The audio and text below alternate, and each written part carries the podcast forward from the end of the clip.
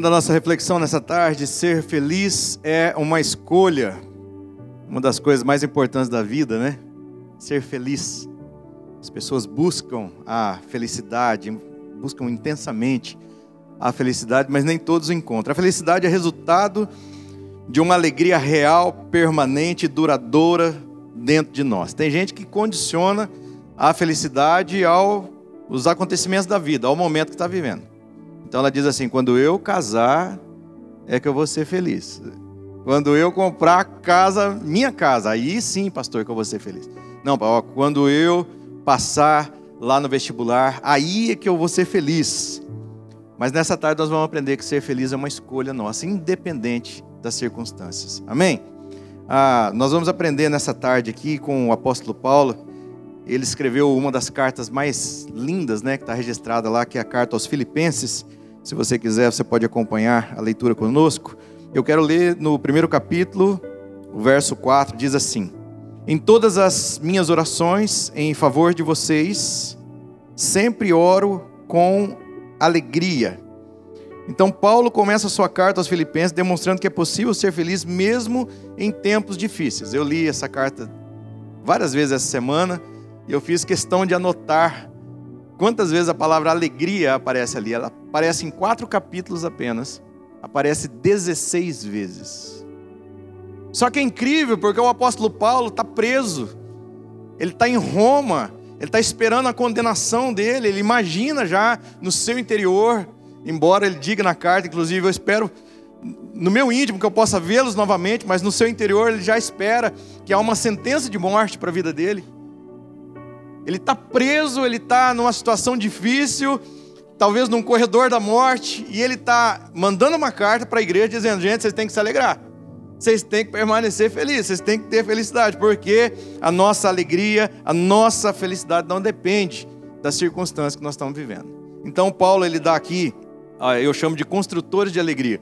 Alguns construtores de alegria para ajudar a tornar a nossa vida mais alegre, não importam as circunstâncias. Nós vamos focar aqui, especialmente no capítulo 4 dessa carta, nós vamos ver que ser feliz é uma escolha. Então, quais são as escolhas para uma vida feliz? Se você quiser, anote aí. Primeiro lugar, primeira escolha para uma vida feliz é essa aqui: ó. use a sua vida para ajudar os outros.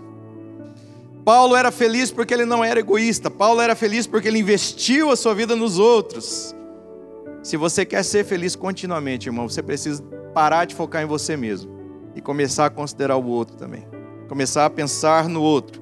Dê a sua vida para os outros. Pare de se concentrar nos seus problemas, nas suas dores. Comece a se concentrar em ajudar os outros. A Bíblia diz que quando nós damos a nossa vida, quando você dá a sua vida, quanto mais você dá, mais você encontra. Quanto mais generoso você for, mais você vai receber de volta. Então, é, Use a sua vida para ajudar os outros. Olha como é que no texto isso aqui fica claro. Filipenses 4:1 diz assim: "Portanto, meus irmãos, a quem eu amo e de quem eu tenho saudade, vocês que são a minha alegria e a minha coroa, ou a minha recompensa, permaneçam assim firmes no Senhor, ó amados." Paulo está dizendo: "Eu amo vocês, meus queridos amigos. Vocês são a minha alegria, vocês são a minha coroa, vocês são a minha recompensa." A alegria do Paulo estava em servir as pessoas. Ele não está falando aqui de uma recompensa material, ele não está falando de benefício pessoal, ele não está falando de lucro, ele não está falando de prêmio, ele está dizendo: vocês são a minha recompensa. Quando vocês estão bem, eu estou bem. Quando vocês estão felizes, eu estou feliz. Então nós percebemos que a alegria, a felicidade surge quando nós tiramos de nós os olhos e passamos a considerar os outros. Quando eu cheguei na igreja do Hortência, há cerca de cinco anos atrás, eu fui apresentado a uma senhora que estava num quadro de depressão profunda. Literalmente num quarto escuro. Então eu fui na casa dela e ela estava lá. E ela mal podia erguer os olhos para falar comigo. E então eu tentei entender um pouco da história dela. E depois eu falei: Você servia em algum ministério? Ela disse: Ah, eu servia nos ministérios, mas depois que eu entrei nessa, nessa depressão, eu não consigo mais servir. E eu falei para ela assim: por que, que a irmã não considera participar do nosso ministério que faz a visitação nos hospitais, Anjos da Noite? Ela disse, pastor, eu não consigo cuidar nem de mim mesma. Eu não cuido nem de mim, como é que eu vou cuidar dos outros? Eu disse, mas talvez se você tirar os olhos do teu problema e passar a considerar os outros, talvez vai melhorar. E ela disse, tudo bem, eu posso fazer um teste. Então ela começou a participar do Ministério Anjos da Noite. Alguns anos depois, ela fez questão de entrar na minha sala em lágrimas, dizendo, pastor, eu encontrei o propósito de vida. Eu encontrei alegria eu encontrei alegria em servir. Eu não vejo a hora de chegar terça-feira, de preparar meu bolinho. Eu fico esperando as meninas chegarem aqui. Pastor, eu encontrei propósito. Eu tenho sentido, eu tenho valor. Agora faz sentido eu sair do meu quarto. Eu falei, pois é, quando nós tiramos nossos olhos de nós mesmos, nós encontramos essa felicidade. A felicidade em servir. Jesus mesmo ensinou que nós devemos amar e servir e dar a vida pelos nossos amigos. Veja o que está escrito aqui em Mateus 20, 28. Bem como o filho do homem não veio para ser servido, mas para servir e dar a vida, dar a sua vida em resgate de muitos. Quando nós tiramos o foco de nós, dos nossos problemas e consideramos o outro, nós passamos a desfrutar de uma paz, passamos a desfrutar de alegria que são indescritíveis. Isso traz propósito e significado. É uma vida realmente de felicidade. Amém? Segundo lugar. Segunda escolha para uma vida feliz é essa aqui, ó. Transforme as suas preocupações em orações. Se você tem uma preocupação, você não está dormindo à noite. A preocupação ela rouba o sono, o ânimo, o apetite, o vigor, a alegria. A preocupação é uma ocupação prévia com um problema que geralmente nem se concretiza. Uma pessoa preocupada, ela vive estressada, angustiada e desmotivada. Paulo escrevendo essa carta, ele dá um antídoto contra a preocupação. O antídoto contra a preocupação é uma dose diária de oração. Olha o que ele diz na sua palavra, Filipenses 4, 6 e 7. Não se preocupem com nada, mas em todas as orações peçam a Deus o que vocês precisam e orem sempre com o coração agradecido. Agora veja que está no, no verso 7. E a paz de Deus que ninguém consegue entender guardará o coração e a mente de vocês, pois vocês estão unidos com Cristo Jesus. Quando nós falamos com Deus, nós experimentamos essa paz. Quando nós falamos com Deus, nós experimentamos esse momento de deleite na presença do Senhor. Essa paz se transforma em alegria, em prazer de viver, em beleza, em felicidade. E é interessante, irmãos, porque quando nós oramos, Deus não muda necessariamente as circunstâncias. Preste atenção. Nem sempre ele muda as circunstâncias, mas sempre, todas as vezes, ele muda o nosso coração. Sempre. Quando nós temos uma intimidade com Deus, quando nós falamos com Deus diariamente, ele, às vezes não muda a circunstância, mas ele muda o nosso coração. E um coração sarado é um coração alegre. Um coração alegre é fonte de renovo, de saúde para o nosso corpo, é fonte de vigor para nossa alma. Quer ver? Olha o que diz Provérbios 15, 13. O coração alegre deixa o rosto mais bonito. Um coração triste tira o ânimo e a disposição de enfrentar a vida. Como é que está teu coração aí? Então, se você começar a falar com Deus, se você colocar diante de Deus todas as tuas preocupações, teu coração vai ser curado e você vai poder viver uma vida de felicidade. Amém? Eu alistei aqui algumas dicas assim muito práticas sobre oração. Eu queria que você alistasse aí também, que você anotasse isso, assim muito de forma muito simples, muito devocional, mas eu gostaria de compartilhar com você nessa tarde. Algumas dicas sobre oração. Primeiro, pratique a oração. Parece uma coisa meio redundante, mas não é. Você precisa praticar a oração. Se envolva nos projetos de oração da igreja.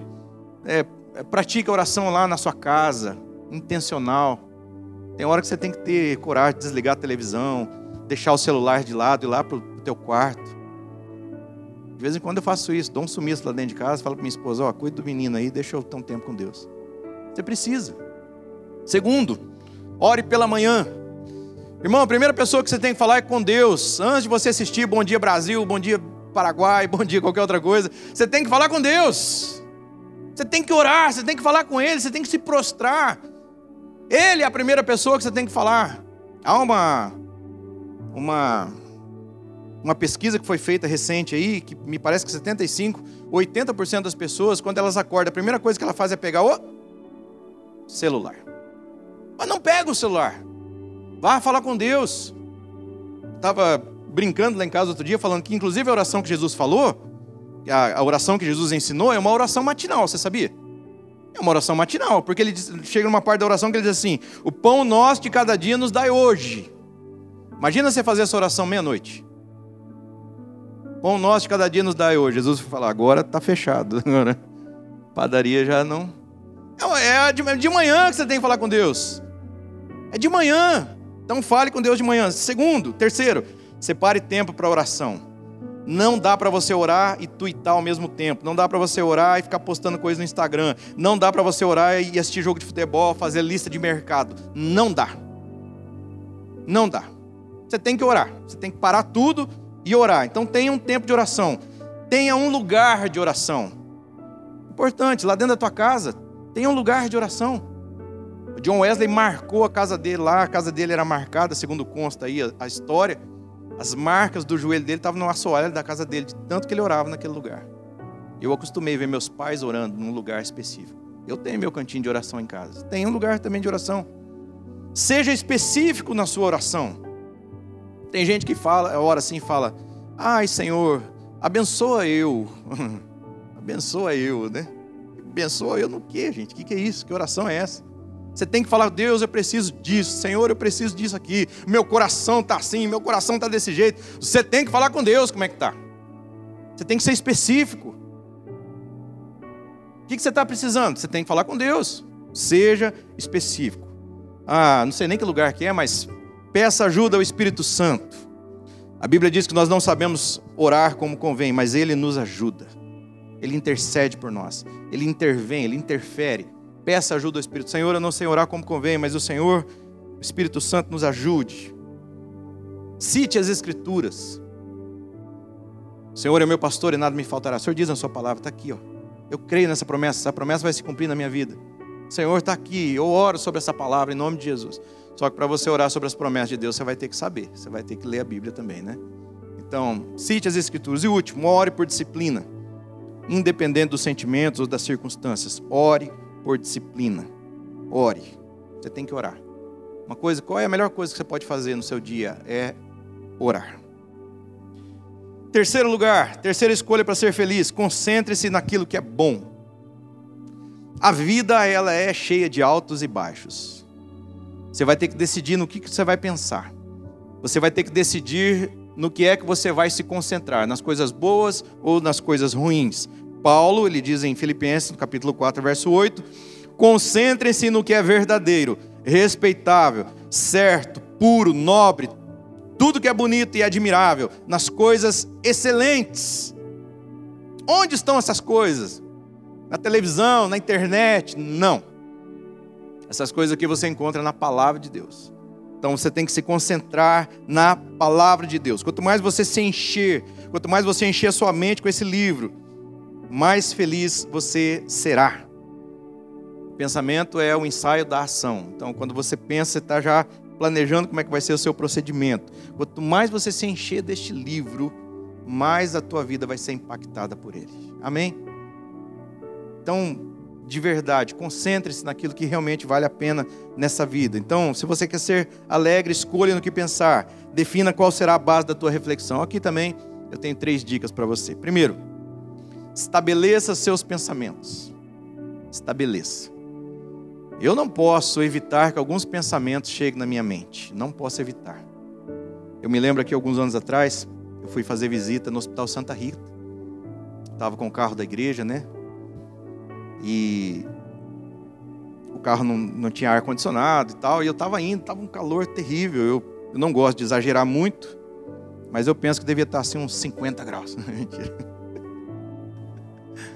Mas estava muito quente. E lembra, lá antes tinha aquelas, no meio ali tinha aquelas escamas, né, que os carros paravam.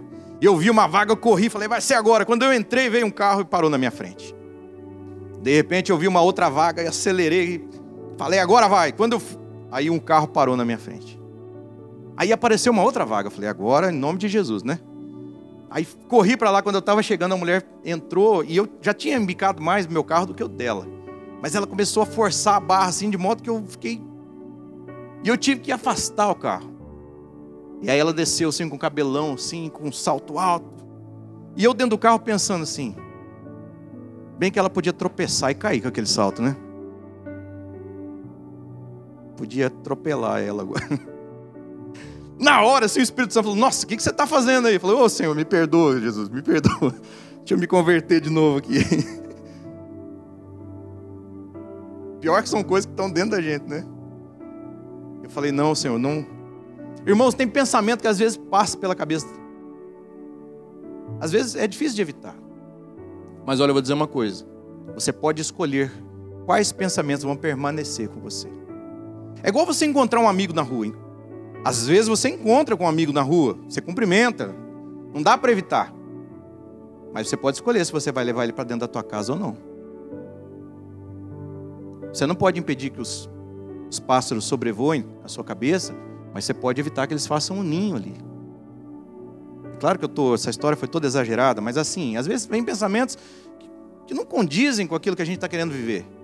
Você pode escolher o pensamento que você vai ter. Segundo, mude os seus pensamentos. Já que os pensamentos norteiam as ações, você tem que renovar os seus pensamentos, você tem que renovar a sua mente, aquele conceito grego lá do metanoia, né? A mudança da mente. Romanos 12, 12 diz assim: Não se amoldem ao padrão deste mundo, mas transformem-se pela renovação da sua mente, para que vocês sejam capazes de experimentar e comprovar a boa, agradável e perfeita vontade de Deus. Transforme-se pela renovação da sua mente. A sua mente é renovada e transformada na medida que a palavra de Deus entra e começa a produzir efeito na tua vida. Então a sua mente é renovada. Você deixa de pensar como velho homem e passa agora a ter a mente de Cristo. Amém? Então você tem que renovar os teus pensamentos. Finalmente, escolha os teus pensamentos. Escolha.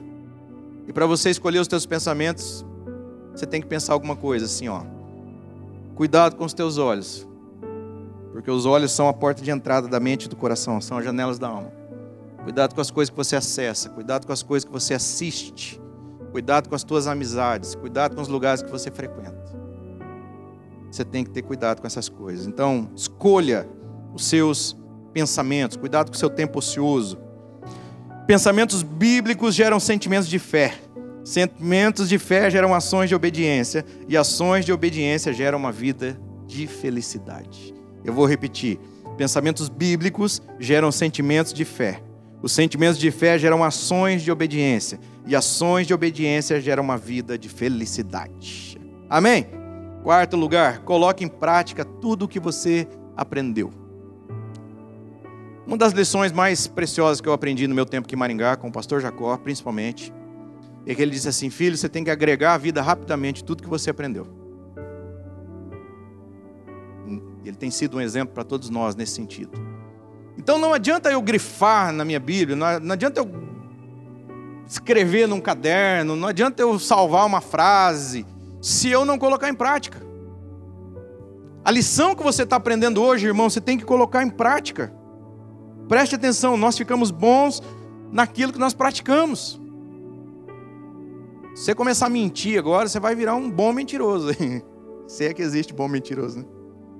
Se você começar a roubar, você vai ficar especialista no assunto. Agora, se você começar a praticar a leitura da palavra de Deus, você vai ficar bom nisso também. Se você começar a praticar, a obedecer, você vai se tornar um bom servo de Jesus. Olha aqui que Paulo, escrevendo aos Filipenses, ele diz: Tudo o que vocês aprenderam, tudo que vocês receberam, tudo que vocês ouviram, tudo aquilo que vocês viram em mim, ponham em prática. Agrega a vida. O C.S. Lewis diz que nós devemos ser mais lembrados do que instruídos. Eu concordo. Ah, muitas vezes nosso problema não é falta de conhecimento. Nosso problema às vezes é falta de coragem. Não é que a gente não sabe, a gente sabe, é que a gente não tem não tem coragem de pôr em prática. Quantas vezes o pastor já não falou? Quantas vezes o pastor já não pregou? Quantas vezes você já não ouviu alguém falando das mudanças que você tem que ter, das posturas que você tem que assumir, de você estruturar a tua fé, de você ir para Jesus, mas a gente muitas vezes não faz. Mas não é que a gente não sabe. Então ponham em prática. Mateus 7:24 diz assim: "Portanto, quem ouve, aqui é Jesus falando, tá?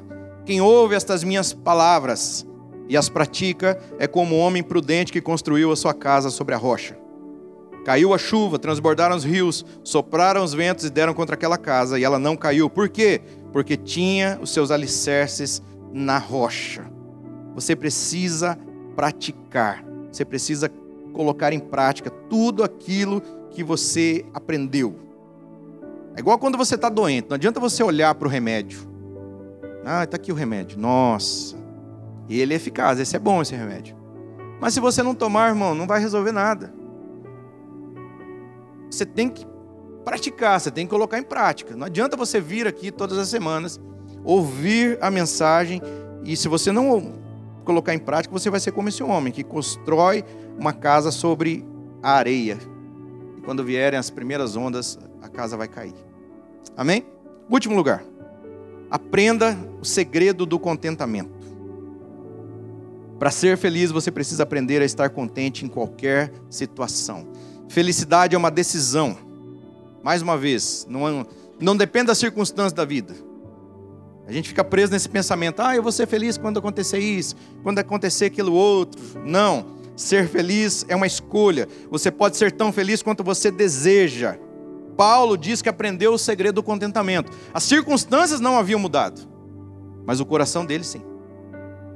Você quer ver o que ele diz na sua palavra? Ele diz assim em Filipenses 4,12: Eu sei o que é passar necessidade e sei o que é ter fartura. Tem gente que não sabe nem uma coisa nem outra. Tem gente que não sabe viver num momento de aperto, na pobreza mesmo, e tem gente que não sabe ser rico também. Porque daí pensa que não precisa mais de Jesus e tudo e abandona a fé. E ele está dizendo, eu sei. Agora, essa frase aqui, irmãos, é uma das, das coisas mais preciosas da palavra de Deus. Eu aprendi o segredo de viver contente em toda e qualquer situação.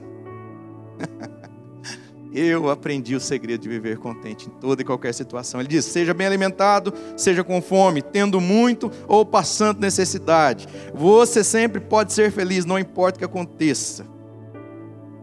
Se você procurar motivo para chorar, você vai ter, talvez aos montes. Mas se você procurar motivos para sorrir também, você vai ter. Deus vai surpreender você. Olhe para a vida com essa perspectiva, sabe? Perspectiva de que Deus está cuidando de você. Não importa as circunstâncias. Você pode ser feliz você pode ser feliz. E aí, na continuação do texto, o Paulo diz aqui no verso 13 assim: ó, com a força que Cristo me dá, eu posso enfrentar qualquer situação. Amém? Eu queria que nós lêssemos juntos esse versículo. É um verso profético. E eu queria que você dissesse assim com ousadia e com coragem nessa tarde juntos. Vamos lá? No 3. 1, 2, 3. Com a força que Cristo me dá, eu posso enfrentar qualquer situação. Em Jesus a gente recebe força, coragem, ânimo, alegria, discernimento, sabedoria. Tudo que nós precisamos nós encontramos em Jesus. Não importa a circunstância. O que Paulo está dizendo aqui, o segredo de viver contente é: eu encontrei Jesus, e porque eu tenho Jesus, eu tenho tudo que eu preciso, e com a força que Ele me dá, eu posso enfrentar qualquer situação. Posso enfrentar o que for, porque eu sei que Ele cuida de mim, eu sei que Ele está no controle, eu sei que eu posso desfrutar de uma vida plena, de uma vida que satisfaz. Porque tem gente que não sabe ser contente, né? Não sabe. Eu me lembro da história de um pastor que a mulher sempre ficava perturbando ele. Ai, meu amor, nós precisamos comprar nossa casa. Nós precisamos comprar nossa casa. Nós não temos casa, nós não temos casa. E a vida inteira falando isso. Aí depois de muitos anos ele conseguiu comprar casa. Era uma casa velha de madeira, mas conseguiu comprar.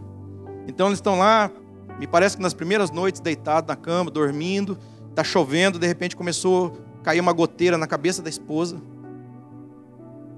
Ela cutucou o marido e disse: Olha aí, bem, goteira aqui na minha cabeça.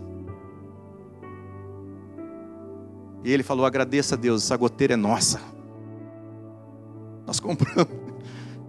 Ela teve goteira que não era nossa, essa é nossa. Agradeça. Então tem gente que não sabe ser contente.